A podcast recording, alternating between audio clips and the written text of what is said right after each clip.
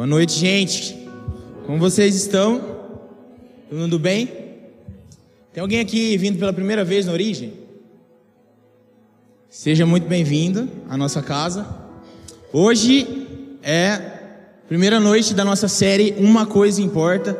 Eu não sei vocês, mas quando a gente entra em séries assim, que vai falar mais sobre devoção, intimidade e fome, eu já fico animado, porque eu sei aqui que na nossa casa carrega bastante expressão disso.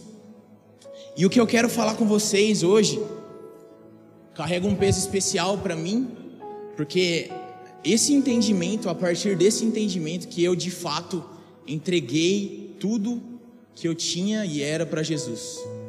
Foi a partir do que eu vou falar aqui para vocês hoje, desse entendimento que o Senhor capturou o meu coração de uma vez por todas. Então eu queria que você abrisse comigo em Mateus 13, 44.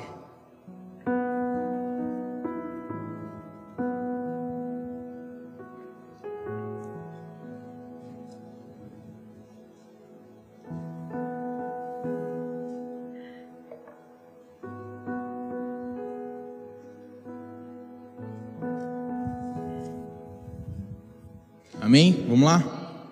44 ao 46. O reino dos céus é semelhante a um tesouro escondido no campo, que um homem achou e escondeu. Então, transbordante de alegria, vai, vende tudo o que tem e compra aquele campo. O reino dos céus é também semelhante a um homem que negocia e procura boas pérolas. Quando encontrou uma pérola de grande valor, ele foi, vendeu tudo o que ele tinha e comprou a pérola. Queria orar com vocês. Espírito Santo de Deus, eu peço hoje para que você faça de nós pobres de espírito. Eu peço, Jesus, para que onde o Senhor encontrar fome e sede nessa noite, que o Senhor entregue algo novo eu peço para que os corações que estiverem desejosos demais do Senhor, de algo novo, de uma nova revelação, de um novo entendimento, eu peço para que o Senhor derrame algo novo sobre nós hoje, Jesus. Nós não estamos satisfeitos com o quanto sabemos do Senhor, com o quanto temos do Senhor, com o quanto já ouvimos do Senhor. Nós queremos mais. Espírito Santo de Deus, só você pode pegar o nosso coração orgulhoso cheio de ego, e transformar ele num coração desejoso por você, que reconhece que necessita de um Salvador, que necessita de mais de Jesus. Amém. Quem já tinha lido esse texto aqui que a gente abriu? Clássico, né? Texto maravilhoso. Tem uma coisa aqui que eu acho nesse texto que às vezes passa, talvez despercebido quando a gente lê assim, direto que é. Nós lemos: o reino dos céus é semelhante a um tesouro escondido no campo, que um homem encontra e esconde. Então, transbordante de alegria, vai, vende tudo que tem e fica com o tesouro? Não. Ele vende tudo o que ele tem para ficar com o campo. E por que será que o que ele compra é o campo? Imagino que a convicção de que aquele homem tinha era que se ele cavasse, talvez em outro lugar ele encontraria mais um tesouro, e mais um, e mais um, e mais um, e mais um. E eu queria dizer para você que Jesus Cristo, o nosso Senhor, ele não é um tesouro apenas. Mas Jesus, o nosso Senhor, ele é um campo repleto de tesouros, cheio de tesouros. Eu queria perguntar: quem aqui já teve uma experiência muito marcante com Deus na sua vida, em qualquer momento da sua vida? Jesus não é essa experiência, Ele é muito mais. Talvez o que nós conhecemos da parte de Deus, pelo fato de talvez ter uma família desconfigurada, é que Ele é um bom pai. E a gente se agarrou a essa revelação com todas as nossas forças, e isso é maravilhoso. Abraçar a paternidade de Deus, se deixar ser amado por Ele. Mas existem tantas outras facetas para descobrir, para ter a revelação, para ter o entendimento da parte do Senhor. O que acontece é que nós, pelos nossos anos de igreja e de crente, colecionando cultos de domingo, semana após semana, e conferências, a gente acredita por algum momento que nós somos especialistas em Deus, que nós somos PhD em Jesus Cristo. Mas a grande verdade é que nós não temos nada dele ainda.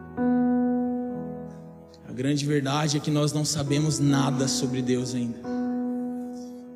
Tudo o que você já ouviu, viu, aprendeu sobre Jesus é muito pequeno comparado à grandeza, à imensidão do que é o nosso Deus.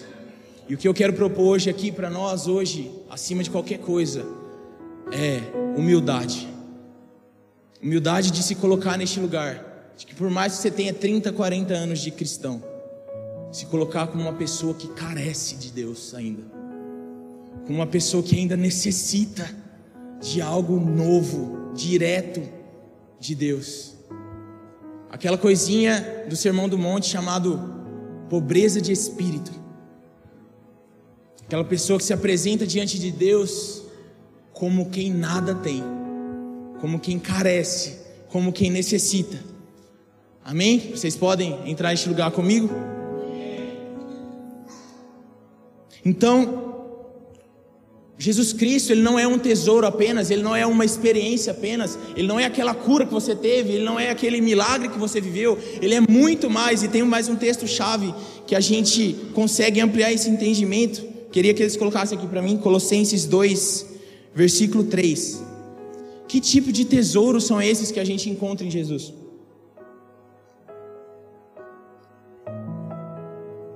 Colossenses 2, 3.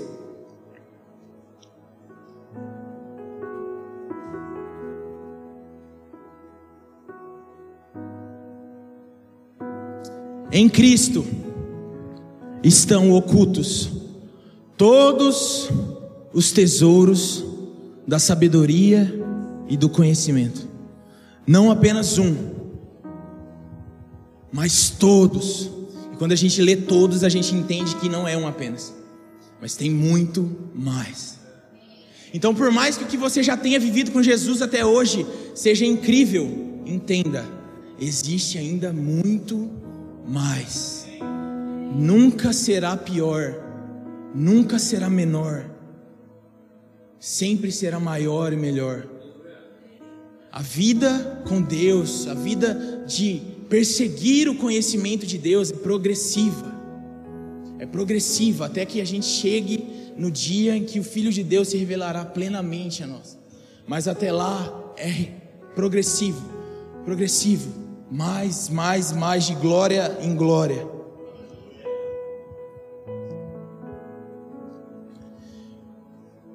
Para encontrar esses tesouros da sabedoria e do conhecimento de Deus, nós precisamos cavar esse campo. Nós precisamos buscar. Isso vai exigir de nós empenho, o nosso tempo, a nossa dedicação. E para ter mais esses tesouros do conhecimento e da sabedoria de Deus, você não pode contratar uma mineradora para cavar para você. Você, com as suas próprias mãos, vai ter que pegar essa pá e cavar. Nós não podemos terceirizar a nossa vida com o Senhor. E sabe o que é um tesouro do conhecimento da sabedoria de Deus? É quando você ouve algo do próprio Jesus. Alguém entende o que eu estou falando? Alguém já teve essa experiência? Meu amigo, todos os pregadores do Brasil podem abrir um texto da Bíblia e pregar para você de uma maneira incrível. Os melhores: Hernandes Dias Lopes, Luciano Subirá, Pensa aí nos melhores, eles podem abrir a Bíblia e pregar para você. Mas não vai ser tão incrível quanto quando for o próprio Cristo que disser ao seu coração.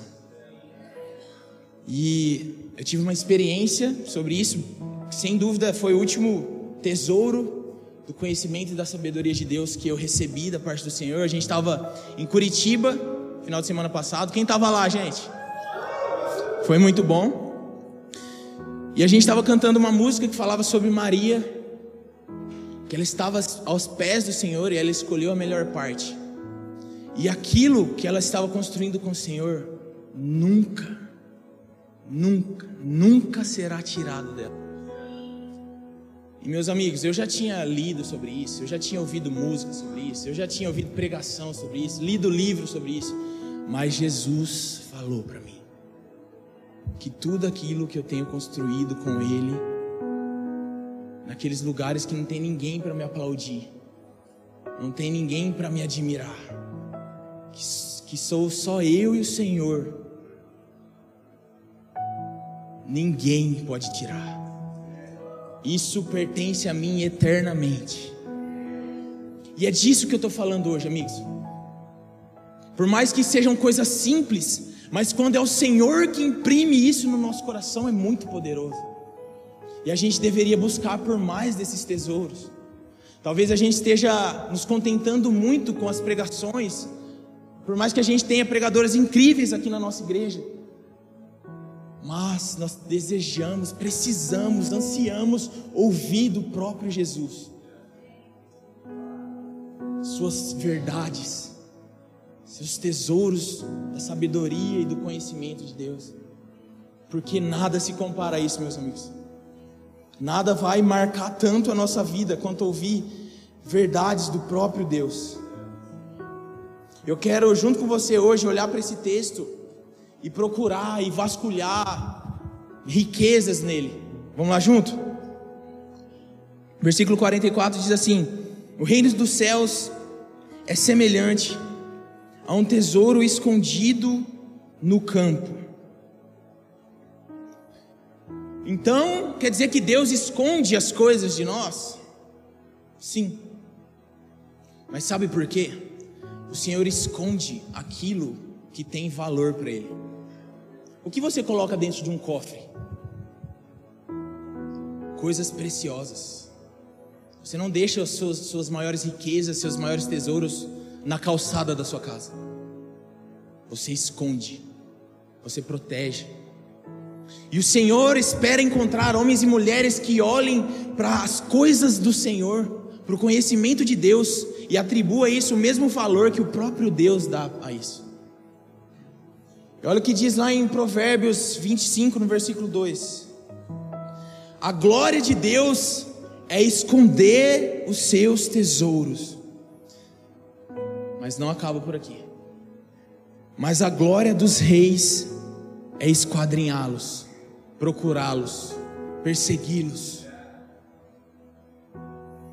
E a maneira com que Deus esconde as coisas de nós não é de uma maneira que seja impossível de ser encontrado. Deus é um pai. Tem pai aqui? Quem aqui já brincou de esconde-esconde com seu filho? Quando você está brincando de esconde-esconde com teu filho, pai, quando ele está lá contando, um, dois, três, sete, quinze, vinte e três, tudo errado. Você monta no seu carro e vai para outro estado se esconder, para ele nunca te achar? Não. O Senhor esconde as coisas de nós da mesma maneira. O Senhor é como um pai que ele está brincando de esconde-esconde com seu filho e ele se esconde, ele pega a cortina, ele se esconde, mas deixa as pontas dos pés para fora. Para o filho olhar e ver, ah, o papai está aqui. O Senhor esconde os seus tesouros porque tem grande valor, mas Ele é o maior interessado em fazer com que nós encontremos esses tesouros. A segunda parte do texto vai dizer que um homem achou. A gente só acha se estiver procurando alguma coisa. E tem uma coisa dentro do meu coração, do seu, de todos, da raça humana, que se chama anseio pela eternidade. Quem aqui algum dia já ficou desesperado, aflito, querendo uma coisa que você nem sabia explicar o que, que era? triste, angustiado, e você talvez foi descontar na comida. Você falou, preciso comer uma coisa muito boa. Você foi lá e comeu um monte e percebeu que aquilo ainda estava lá. Ou então, quando aquele vazio bateu no seu coração, você pensou, cara, eu acho que eu estou muito sozinho. Então, se eu começar a namorar, sem dúvida a minha vida vai se resolver. Então você começou a namorar e adivinha só, aquele vazio ainda estava lá dentro. Então você pensou, talvez isso seja uma carência de aprovação humana. Então eu preciso me expor mais, para que as pessoas me admirem, me aplaudam. Então assim, com certeza, esse vazio vai embora quando eu for famoso. Mas talvez você até chegou a ser reconhecido por algo que você faça, mas você percebeu que ainda estava lá. A grande verdade é que esse oco, esse vazio que tem no nosso interior só pode ser cheio, completo, por eternidade. E eternidade nada mais é do que conhecer a Deus e ao seu Filho, quem enviou. Só que a grande verdade é que quando bate esse vazio dentro de nós e a gente fala, meu Deus, eu preciso de alguma coisa que eu nem sei explicar o que é, a verdade é que a gente sai vagando por todo tipo de campo do relacionamento, do dinheiro, do reconhecimento humano, das amizades.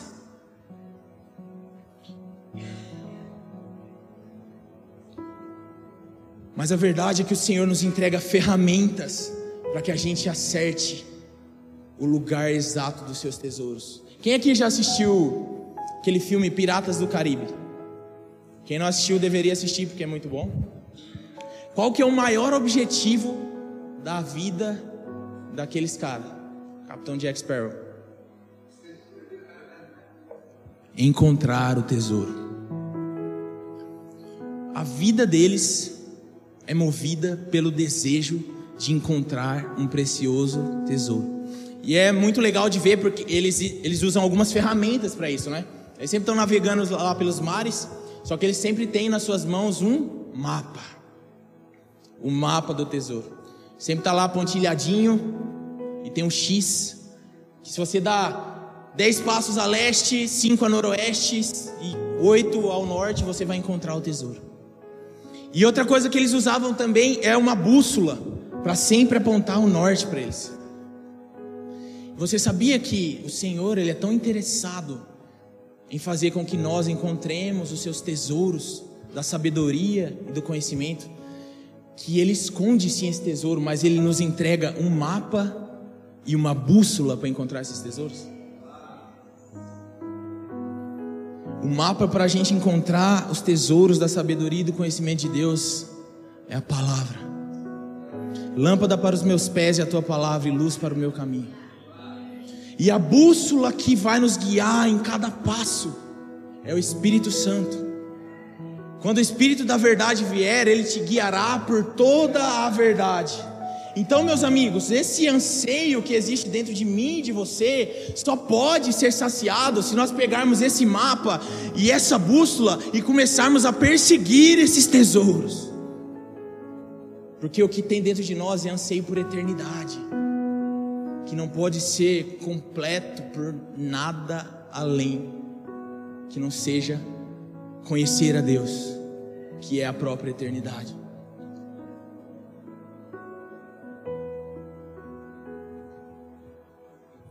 Mas talvez a, um mapa que a gente tem seguido, a lei que a gente tem regido a nossa vida, são as ideologias desse tempo.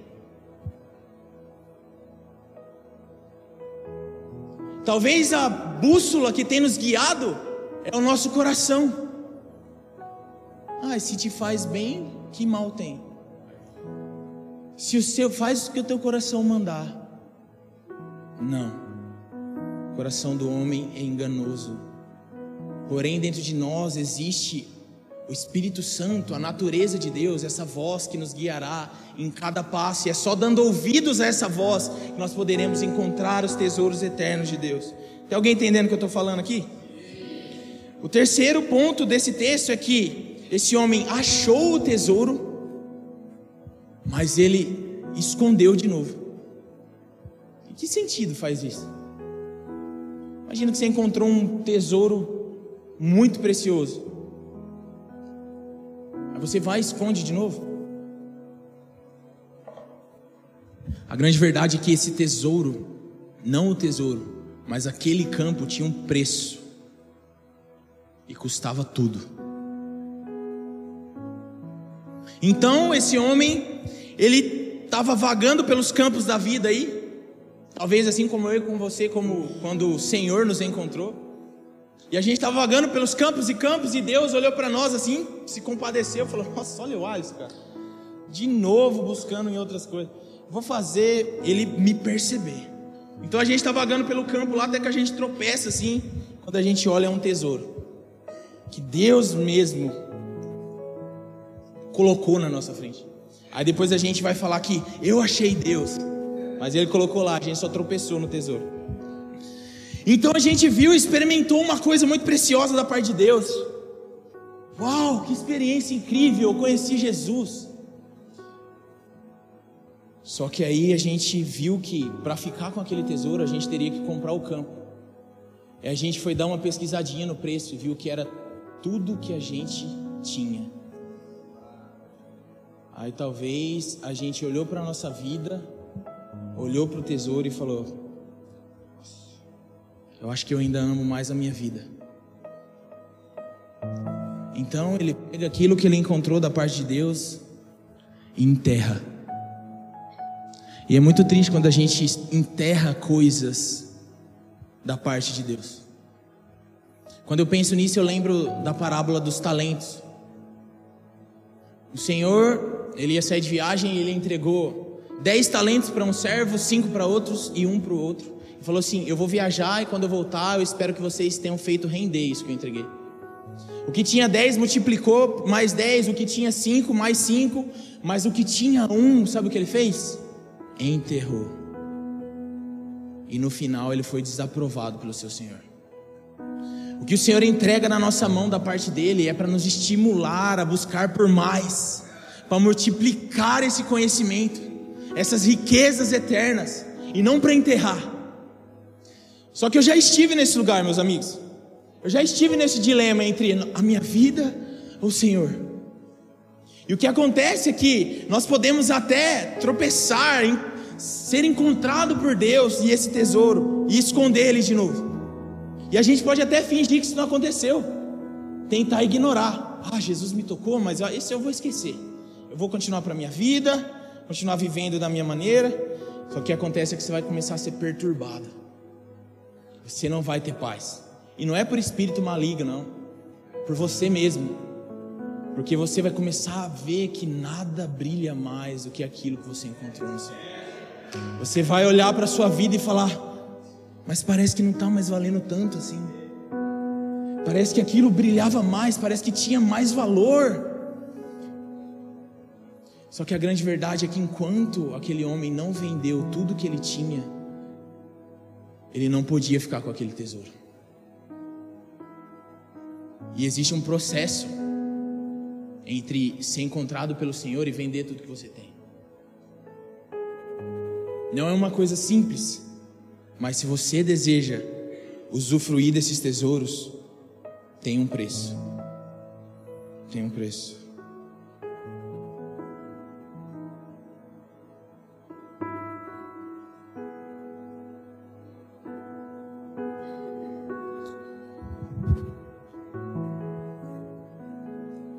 Amigos,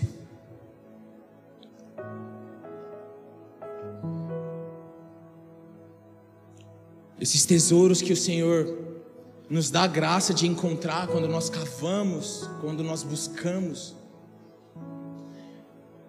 Tem um preço sim, mas quando a gente começa a colocar a nossa vida e tudo aquilo que a gente amava, porque uma, uma coisa é verdade, nós amamos a nossa própria vida. A verdade é que nós amamos a nossa reputação. A verdade é que nós amamos ser admirados pelas pessoas. A verdade é que nós amamos os nossos seguidores. Nós amamos a nossa posição social. E talvez são essas coisas que nos amarram hoje a não vender tudo que nós temos pelo Senhor. Mas quando a gente começa a contemplar esses tesouros, vez após vez, vez após vez, tudo vai ficando opaco, tudo vai perdendo brilho, e parece que aquele tesouro começa a te chamar, te atrair, te atrair, te atrair, até que vai sendo gerado dentro de nós essa grande alegria, essa alegria transbordante que é necessário para vender tudo o que temos para ficar com essa terra. Uma coisa importante da gente analisar nesse texto aqui. Primeiro, esse homem encontra o tesouro e depois esconde, porque ele não estava disposto a vender tudo o que ele tinha para ficar com aquele campo. Mas a segunda parte do texto é: e agora transbordante de alegria, ele compra. Então o Senhor, ele nos encontra a nossa história, ele nos dá uma experiência, ele se revela a nós e é incrível. Só que para nós usufruirmos do campo cheio, repleto de tesouros, é necessário que a gente pague um preço, que a gente compre. E o preço disso é tudo que nós temos. Eu estava conversando com a Bela, né, que seria interessante explicar, falar mais sobre isso. O que, que é isso? Vender tudo que a gente tem? Não é abandonar tua família, virar um bicho grilo. Não é isso. Vou dar um exemplo prático. Quando eu e a Bela começou a namorar, é, era muito engraçado. Porque às vezes a gente estava lá fazendo uma coisa mó alheia, aleatória. Aí ela parava tudo, ela olhava para mim e falava assim: Amor, você não vai ser pastor, não, né? E começava a chorar. Mal sabia ela. Porque quando a gente começou a namorar, eu, eu queria ser, eu estava estudando para o Barro Branco, ela queria ser obstetra em São Paulo, tipo, a gente tinha traçado planos para a nossa vida. Nós tínhamos projetos, sonhos, a gente tinha. Só que vender tudo que nós temos se parece mais com a partir de, de quem eu começo a tomar as decisões da minha vida. É a partir de onde O que move as suas decisões hoje? É o lucro que você vai ter? É os benefícios do network que você vai fazer? Por mais que essa amizade esteja te levando para o fundo do poço? Ou o Senhor?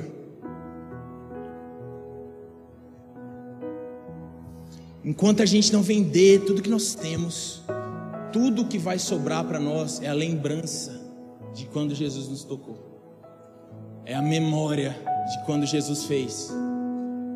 Mas isso não nos sustenta. Isso vai gerar uma dor no nosso coração. Porque a verdade é que a gente é teimoso. A gente encontrou um tesouro de grande valor, mas a gente ainda insiste em não vender tudo que a gente tem para ficar com o campo.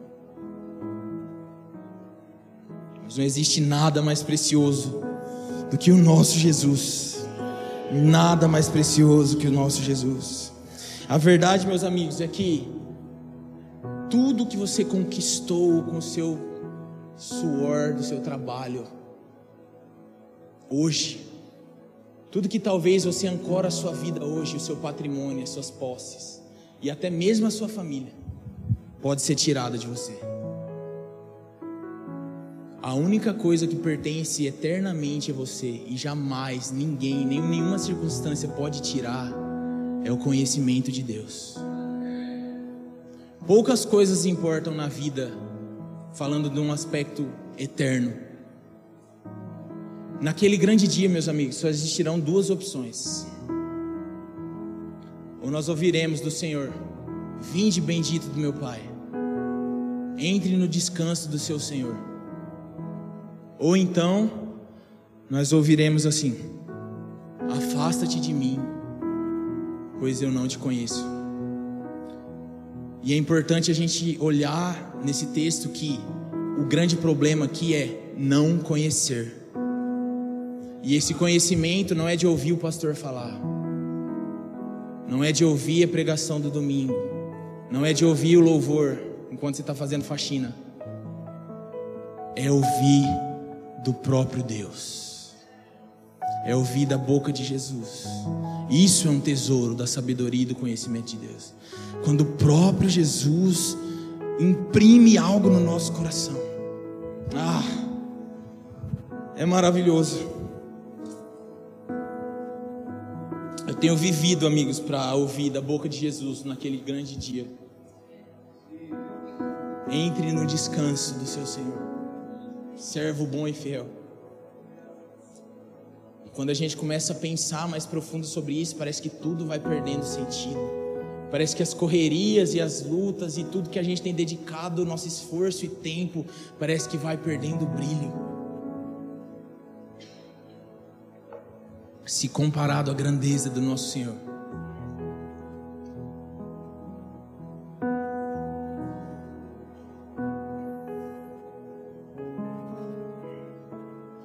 A próxima parte desse texto é, diz assim: Então, transbordante de alegria, vai, vende tudo que tem e compra aquele, aquele campo. Amigos, quando a gente encontra algo da parte do Senhor que é genuíno, que é verdadeiro, que é o próprio Cristo que te entregou, e você ainda não está disposto a se entregar totalmente a Ele, a gente vai entrar em algo paradoxal aqui. Isso vai gerar um, uma dor, uma angústia dentro de nós, porque a gente vai continuar vivendo a nossa vida fingindo que nada aconteceu, porém no nosso coração está assim: meu, aquele tesouro, você precisa dele. Então isso vai gerando uma angústia dentro do nosso coração. Até que a gente vai contemplando esse tesouro, a gente vai lá, por mais que o campo ainda não seja nosso, a gente dá uma espiadinha lá no culto de domingo, aí a gente volta para nossa vida. A gente vai, dá uma espiadinha lá no essência, fecha o tesouro de novo e volta para a nossa vida real. Só que é paradoxal porque dessa dor, dessa angústia vai sendo gerada agora uma alegria. Que é, cara, parece que a minha vida não, não vale tanto assim se comparado a esse tesouro. E parece que essa alegria vai aumentando e aumentando e aumentando até que chega o um momento em que a gente diz ao Senhor: Senhor, agora, hoje, de fato, e não da boca para fora, eu me dou totalmente. E é muito engraçado porque quando a gente fala nisso, de sacrificar tudo que nós temos, a gente já pesa, né? Ai, meu Deus, é um peso enorme. Mas esse texto diz que é uma transbordante alegria transbordante alegria. Por quê, meus amigos? Porque o custo não se compara à recompensa de que é ter o Senhor, pertencer ao Senhor eternamente.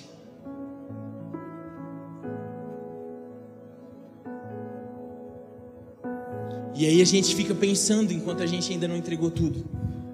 Cara, se, se só um tesouro, se só uma experiência se só uma revelação da parte de Deus já transformou tanto a minha vida, já mudou tanto o meu caráter, já mudou tanto os meus desejos, os meus sonhos, o que eu queria viver. Quem dirá se eu encontrar mais um, e mais outro, e mais outro, e mais outro? O que será que vai acontecer com a minha vida? O quanto será que eu não vou amar Jesus? O quanto será que a minha família não vai ser afetada pelo fato de eu estar plantado no lugar de relacionamento com Jesus? O quanto a minha esposa não vai ser amada da maneira que ela é digna, como Cristo amou a igreja, pelo fato de eu ser um homem que agora me entreguei ao Senhor? O quanto os nossos filhos, amigos, não serão abençoados pelo fato de ter um pai que a coisa mais importante sobre ele é que ele pertence ao Senhor não é o seu patrimônio, não é o carro que ele está andando, não é a casa que eles estão morando, mas é nós pertencemos ao Senhor e essa é a nossa maior riqueza. E a grande verdade sobre nós é que nós sabemos muito bem se nós estamos como quem ainda não vendeu tudo que tem, ou como quem já entregou tudo que é ao Senhor.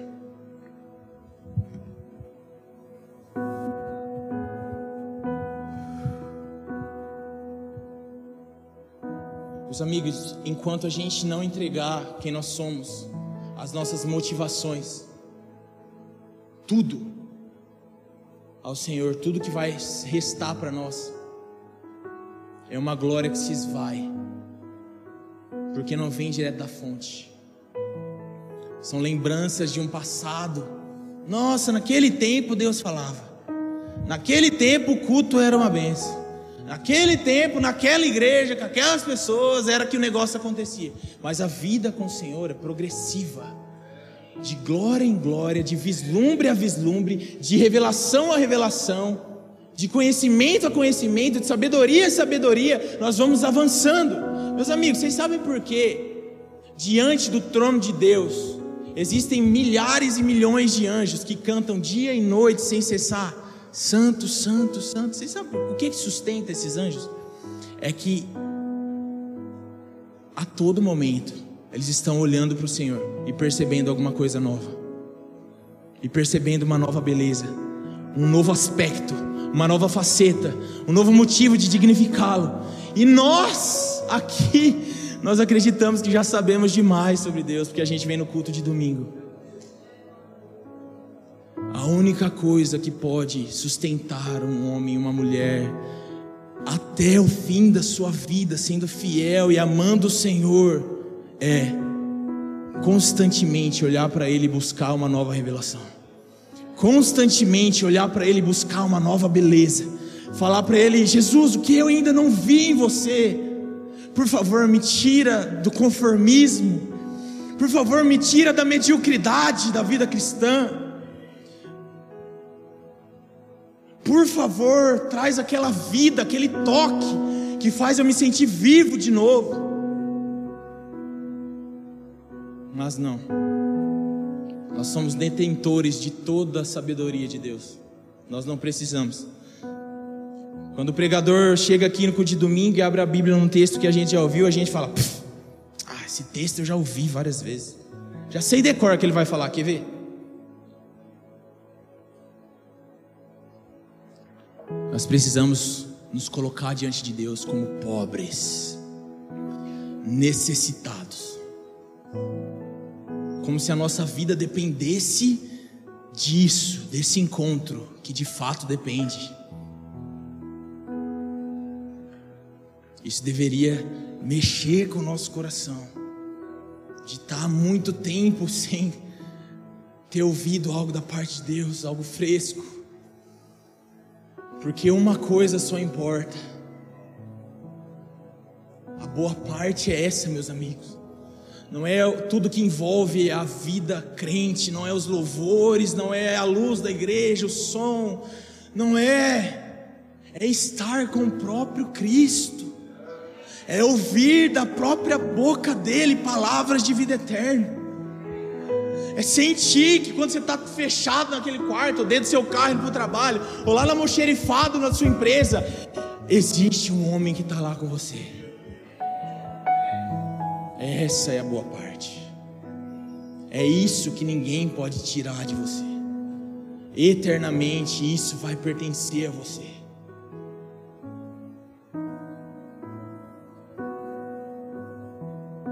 Verdade é que se a gente se contentar apenas com o que nós pensamos que sabemos sobre Deus, a gente vai começar a negociar esse tesouro por coisas que a gente vai julgar ser mais preciosas. Porque o reino dos céus também é como um negociante que buscava e negociava boas pérolas. Até que ele encontrou uma pérola de grande valor. E sabe quando a gente vai parar de negociar a nossa santidade? Quando a gente olhar para Jesus e falar: Jesus, você é a pérola mais preciosa que eu já encontrei na minha vida. Não é o meu casamento, não é o meu filho, não é o meu trabalho, não é a minha empresa. É você, Jesus. E é nesse momento, quando você finca isso no seu coração, que você deixa de negociar a sua pureza, a sua santidade a sua devoção, a sua atenção. Quem já, quem já conheceu aqueles caras que é roleiro, que troca a fusca por uma cabeça de gado, duas cabras, uma galinha? O cara sempre está fazendo rolo. O que, que é esse cara? É alguém que sempre quer ter algo mais precioso. Ele olha para o que ele tem e fala: Nossa, se eu pegar isso e trocar nisso, eu vou ganhar, vou sair ganhando. Esse é o nosso coração, meus amigos. A gente sempre está buscando por algo, porque existe o anseio da eternidade dentro de nós. E a grande verdade é que se o lugar que a gente buscar não for esse campo repleto de tesouros, nós vamos buscar em outro lugar. Uma coisa é certa, a gente está a todo momento tentando preencher esse vazio dentro do nosso interior. Como nós precisamos olhar para Jesus hoje e encontrar nele a pérola digna de entregar tudo que nós temos. O homem digno de que os nossos planos sejam alterados, de que os nossos sonhos sejam mudados, porque nós encontramos uma pérola de grande valor.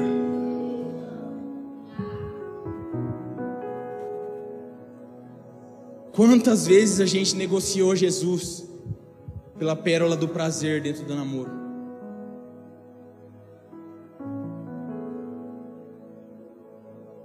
Quantas vezes nós negociamos Jesus pela pérola do dinheiro, ganhando dinheiro de uma maneira desonesta, só para obter mais lucro?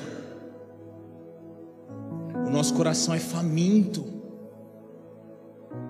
como se fosse um buraco negro. Ele, ele quer, quer mais, ele quer mais, ele quer mais, e nós podemos dar para ele ou eternidade ou fontes dessa terra que não vão saciar. Meus amigos, me fala qual é a pérola que você se agarrou hoje. Sabe, o que, que é aquilo que hoje você encontrou e você encontrou descanso? Falou, agora sim, eu cheguei. Será que é o sucesso profissional? Um reconhecimento? Um relacionamento? E tudo isso é muito bom e você deve sim buscar.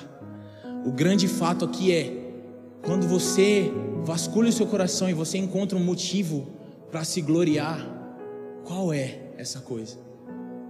É quão incrível profissional você é? É quão incrível pai e mãe você é, por mais que isso seja incrível, muito bom. Meus amigos, encontrar essa pérola de grande valor é olhar para si e ter como a coisa mais importante sobre si mesmo: eu pertenço ao Senhor.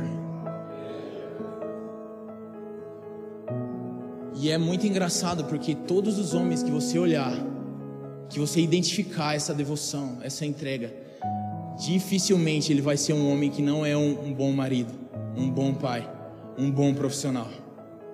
Mas agora, se a gente inverter a ordem, ser um bom profissional não garante que nós seremos um bom homem de Deus ou mulher de Deus.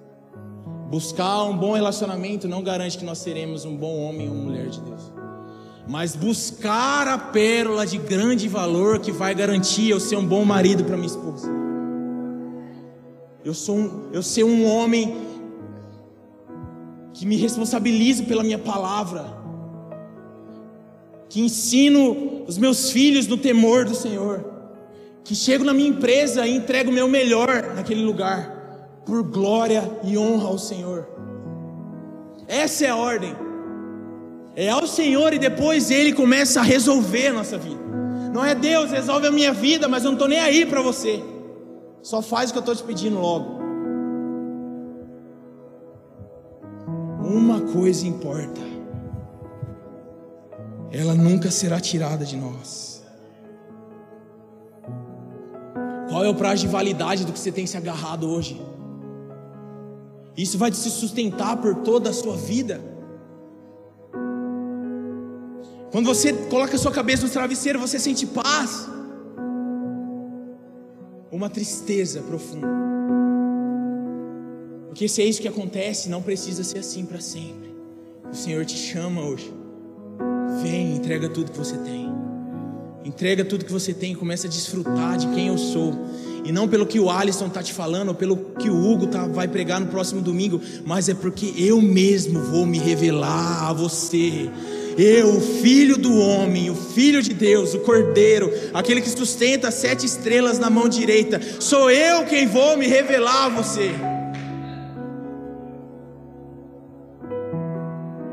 Talvez a gente ainda não se agarrou com todas as nossas forças no Senhor, porque a nossa mão está ocupada demais, já está segurando muitas coisas dessa terra. Tem uma história que o pai e a filha estavam caminhando pela orla de uma praia e era a primeira vez que aquela criancinha estava andando na praia, então ela estava vislumbrada. Ela olhava o mar, as árvores. Ela começou a andar pela areia e ela começou a encontrar conchas. E ela começou, achou bonito aquelas conchas, começou a pegar. E aquelas conchas estavam quebradas, sujas ali de areia. E ela começou a pegar, pegar, pegar. Ela encheu uma mão, aí já já ela começou a pegar mais, mais, mais e encheu a outra mão. Até que eles continuaram andando e apareceu uma estrela do mar, linda, cheia de cores, incrível. Aí o pai olhou para aquilo e falou: Filha, olha isso, pega a estrela do mar, filha, olha que linda. Aí ela olhou para o pai dela e falou: Pai, eu não posso pegar. Aí o pai perguntou: Mas por quê? Ela é, ela é tão bonita, tão preciosa. Aí falou: Pai, é que a minha mão está cheia de conchinhas. Enquanto a nossa mão estiver cheia de coisas vãs, vazias, nós jamais poderemos nos agarrar a Deus com todas as nossas forças. Enquanto nós não olharmos para Jesus e encontrarmos motivos para entregar tudo que nós temos, a nossa vida com Ele vai ser fake, vazia.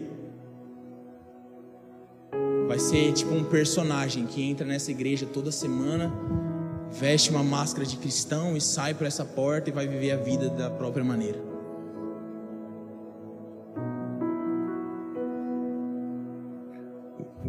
Preço do campo é tudo. Tudo que você é. Tudo que você tem. E o Senhor não pede tudo isso porque Ele quer destruir a sua vida, muito pelo contrário. Ele é a própria vida. Às vezes, às vezes a gente ouve esse tipo de coisa e a gente pensa: nossa, Deus, Ele não quer que eu conquiste nada, que eu viva nada. Muito pelo contrário. O meu desejo é que você prospere, que você enriqueça, que você construa família para a glória de Deus, mas que a coisa mais importante sobre você seja: eu pertenço ao Senhor. Nós pertencemos ao Senhor. Quando a gente olha para a Bíblia, ao ouvir tudo isso parece uma coisa difícil demais. Nossa, mas que coisa difícil! Entregar tudo que eu sou, tudo que eu tenho ao Senhor. Mas a Bíblia é um livro cheio de histórias de homens fracos, pecadores, quebrados, mas que confiaram em Deus. É, tem muita diferença entre nós e eles. Eram homens, porém que decidiram entregar e confiar no Senhor. E tem um específico Quando eu penso em alguém que deixou tudo que tinha para ficar com esse campo precioso, com essa pérola, que é Moisés. Moisés ele foi levantado por Deus para libertar o povo de Israel do Egito e levar eles até a terra prometida, que mana leite e mel. E meus amigos, para esse povo, para Israel, para a família de Abraão, isso era tudo que mais importava na vida deles, era coisa de maior valor. A gente não tem a dimensão do que o quanto importa para o judeu habitar em Israel. A gente não entende. Mas tudo que eles mais desejavam e sonhavam e esperavam na vida deles era um dia entrar na terra que Deus tinha prometido a Abraão. Só que a gente conhece a história, Moisés vai lá, tira eles do Egito e agora tem uma longa trajetória pelo deserto. E nesse deserto eles se rebelam contra Deus, desobedecem. E o Senhor, certa feita, chega para Moisés e diz: Moisés, sabe essa terra que vocês tanto querem? Eu vou entregá-la para vocês. E ó, vou mandar até um anjo de brinde. Mandar um anjo que vai aí com vocês. Só tem um detalhe: eu não vou estar tá lá.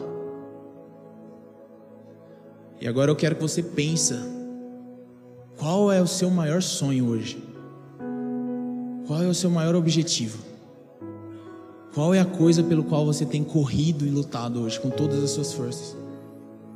Imagina que Deus chega para você hoje e diz: Eu vou te dar. Só que eu não vou estar lá. Qual seria a nossa resposta?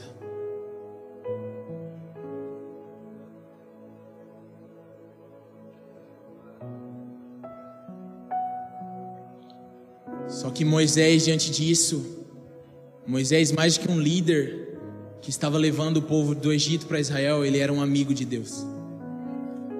Moisés falava com Deus face a face.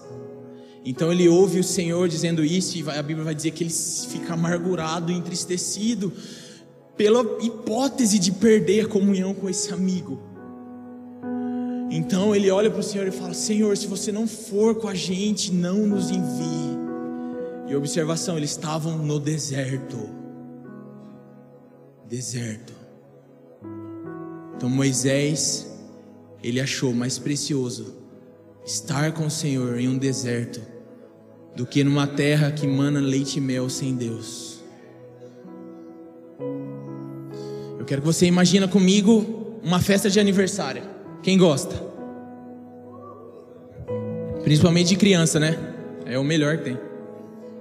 Imagina agora que você está numa festa de aniversário, você foi convidado e tem decoração muito bonita, assim, todo canto, tem luzes tem música agradável tocando, comida muito boa, bebida muito boa, amigos ali, pessoas em volta, e tá todo mundo aproveitando essa festa, tá todo mundo alegre.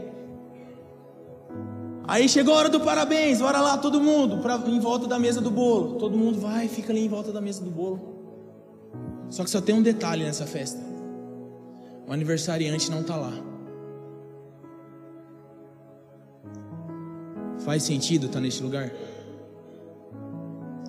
Será que não é isso que a gente tem feito hoje?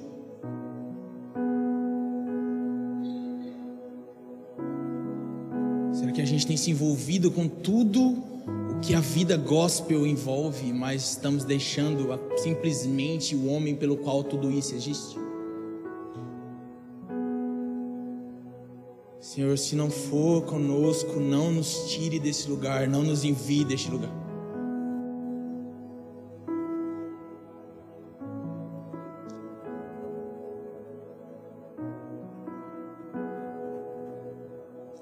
Meus amigos, a terra prometida do crente hoje não é a da nova Canaã. Nossa terra prometida hoje é o céu. E a gente fala, a gente canta, né? Ainda bem. Quem conhece essa? Essa do Lázaro é muito clássica. Mas a gente não vai morar no céu. Mas voltando. A gente fala tanto do céu, eu quero ir para o céu. Ai, o céu, o céu, o céu. Mas, meus amigos, sabe o que faz o céu ser importante? Alguém sabe? Deus está lá. Então, o que é que a gente quer fazer no céu? Se o que faz o céu ser importante a gente ignora hoje e aqui.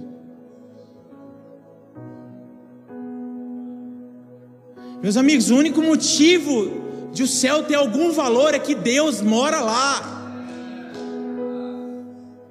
Mas qual é o sentido de querer tanto ir para lá se Deus já esmagou seu filho, já moeu seu filho, para que eu e você hoje pudéssemos adentrar diante da presença dEle, mas nós não fazemos isso sentido. Uma coisa importa: a boa parte. A boa parte é o próprio Deus. Não é o que Ele pode nos dar, não é o céu. Porque se nós formos para o céu com o coração que nós temos hoje, é bem possível que a gente vai chegar na Nova Jerusalém e começar a tirar umas pedrinhas preciosas lá e colocar no nosso bolso. Será que não é isso que move a nossa vida hoje? Só faz sentido desejar ir para o céu se hoje a sua vida, o maior objetivo dela é obter o Senhor, conhecer mais do Senhor. Porque sabe o que é a eternidade? É ficar olhando para esse Deus e conhecendo mais dele, e se vislumbrando mais, se apaixonando mais. Só que você pode fazer isso agora, aqui, hoje, em qualquer lugar.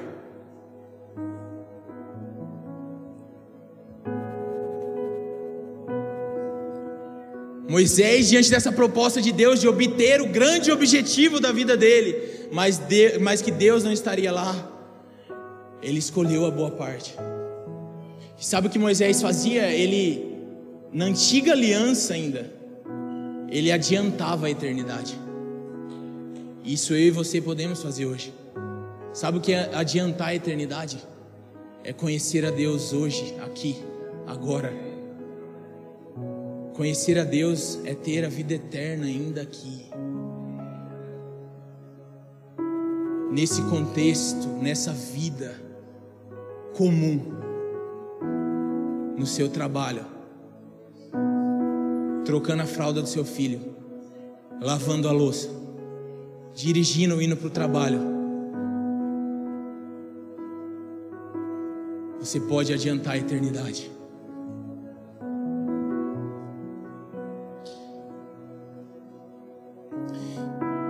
Moisés, esse homem que foi tão reto diante de Deus, ele vacilou uma vez. Deus falou para ele falar a rocha e ele bateu na rocha. E isso fez com que Moisés não entrasse nessa terra que eles tanto desejavam. E a gente olha para isso e fala: ai, tadinho de Moisés. Olha só, Moisés era um homem tão bom. Como assim Deus não deixou ele entrar na terra? Gente, que tristeza. Meus amigos, Moisés falava com Deus face a face. Que que é entrar numa terra para quem era chamado amigo de Deus? Será que não era isso que Moisés falava com Deus nos 40 dias no monte? Deus me leva logo, eu quero estar com você. Morrer para mim é lucro.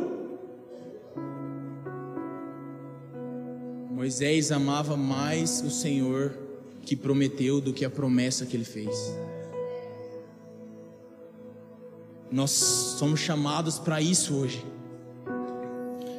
E para mim, Moisés foi um homem de sucesso, por mais que ele não tenha entrado na terra prometida. Eu quero te perguntar: o que é sucesso para você? Você dê uma resposta honesta a isso a si mesmo. O que seria para você um homem ou uma mulher de sucesso? Tudo isso que a gente vai falando parece coisas muito etéreas, né? Muito distantes. Sabe o que é sucesso? Para mim, andei refletindo muito sobre isso. Para mim, sucesso é chegar nos cabelos brancos, amando ao Senhor e sendo fiel a Ele. Amando Jesus mais na velhice do que eu amo hoje na minha juventude. Sucesso para mim é ser um bom marido para minha esposa. Sucesso para mim é quando a gente tem os nossos filhos, eu poder ter a graça de ensinar a lei do Senhor para eles.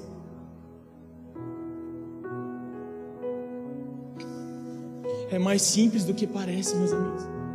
Sabe qual é a coisa mais espiritual que você pode fazer? Você que é casado, amar sua esposa. Você que tem filho, ensinar o temor do Senhor para ele. É mais simples do que a gente, do que parece, amigos. Você que namora, olhar para sua namorada como se fosse sua irmã, como diz a palavra de Deus, porque ela não pertence a você. Olhar para as mais novas como se fossem suas filhas e para as mais velhas como se fossem as suas mães. Isso é espiritual. Espiritualidade prática. Que tipo de marido você tem sido para sua esposa? Que tipo de esposa você tem sido dentro de casa? Que tipo de filho você tem sido para sua mãe? Você lava um prato dentro da sua casa? Ser cristão começa aí. Amar ao Senhor acima de todas as coisas começa lavando a louça.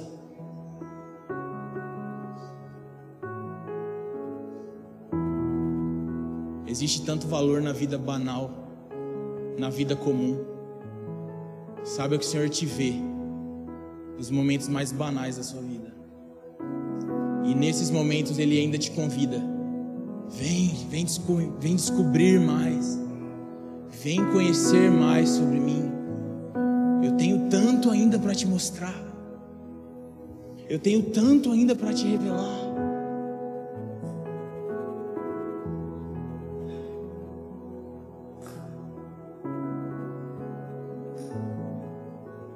Meus amigos, quando a gente vai falando de entregar tudo, de viver uma vida na contramão do que a cultura, nosso tempo, a nossa geração diz, Parece que vai, o nosso coração já vai se fechando, se fechando. Parece que é uma coisa sem sentido. Que sentido faz? Viver uma vida santa no meio de uma geração tão promíscua. Não faz sentido. Todos os meus amigos não são assim.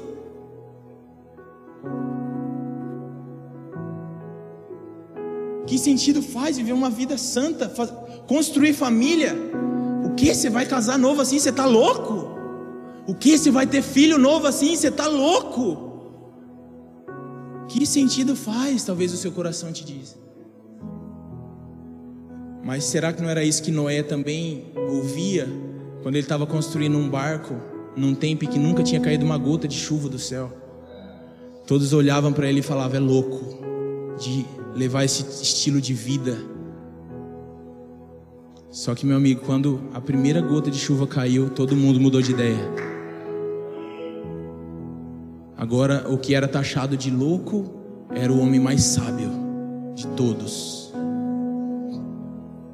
Que sentido faz acender uma candeia, uma luz, no meio do nosso tempo e da nossa geração, ao sol do meio-dia? Que sentido faz produzir azeite do relacionamento com Jesus, se a gente está no sol do meio-dia e nada está acontecendo? Meus amigos, está vindo um tempo em que a hora mais escura da humanidade vai chegar, e só aqueles que tiverem produzido azeite para as lamparinas suportarão no fim. E sabe o que gera isso? É a maneira com que você vive hoje, agora e aqui. Sabe o que é eternamente teu? O que você constrói com o Senhor, mais nada.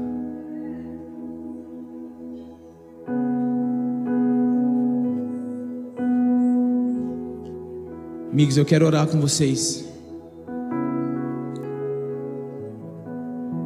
Se você, assim como eu, quando olha para si mesmo, vê que você não tem nada ainda de Deus. Se você, quando olha para a sua trajetória e vê que talvez você poderia estar num lugar muito mais profundo no Senhor hoje. Eu quero te convidar a vir aqui na frente para a gente orar junto. Se você deseja hoje cavar junto comigo, para descobrir mais tesouros da sabedoria e do conhecimento de Deus, e eu sou o primeiro a reconhecer o quanto eu necessito de Jesus, eu sou o primeiro a reconhecer o quanto eu estou seco, o quanto eu careço de Deus quanto a minha vida depende de ser marcado por Jesus mais uma vez o quanto eu preciso ouvir da boca do Senhor algo novo. O quanto a minha vida cristã está medíocre. O quanto eu parei na monotonia da vida automática e mecânica cristã. Quanto tempo faz que eu não entro no meu quarto, fecho a porta e falo quanto eu dependo de Deus. Ele está te chamando e o primeiro passo para isso é você ser pobre de espírito. Talvez vir aqui na frente pareça uma coisa boba, mas eu acho que para o Senhor tem algum valor. É como se Ele olhasse para você e dissesse: Você está querendo? Você está mostrando fome? Então eu vou te dar. Você está demonstrando sede? Então você vai receber. Porque a água viva é para aqueles que têm sede. Quem tem sede, venha e beba de graça da água da vida. Vamos orar juntos hoje Vamos cavar um pouco mais hoje esse campo cheio de tesouros. Eu creio que o Senhor quer revelar mais a nós hoje. Jesus, o que é que o Senhor ainda não mostrou a nós? O que é que nós ainda não conhecemos sobre você, Jesus? O, qual é a riqueza, qual é o tesouro que eu ainda não acessei em Ti, Deus? Deus, qual é a boa parte que eu ainda não tomei para mim? Ah, Jesus, a coisa mais importante sobre nós é que nós pertencemos ao Senhor.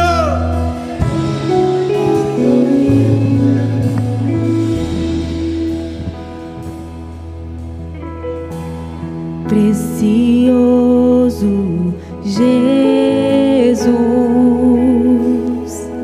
aos teus pés aqui estou.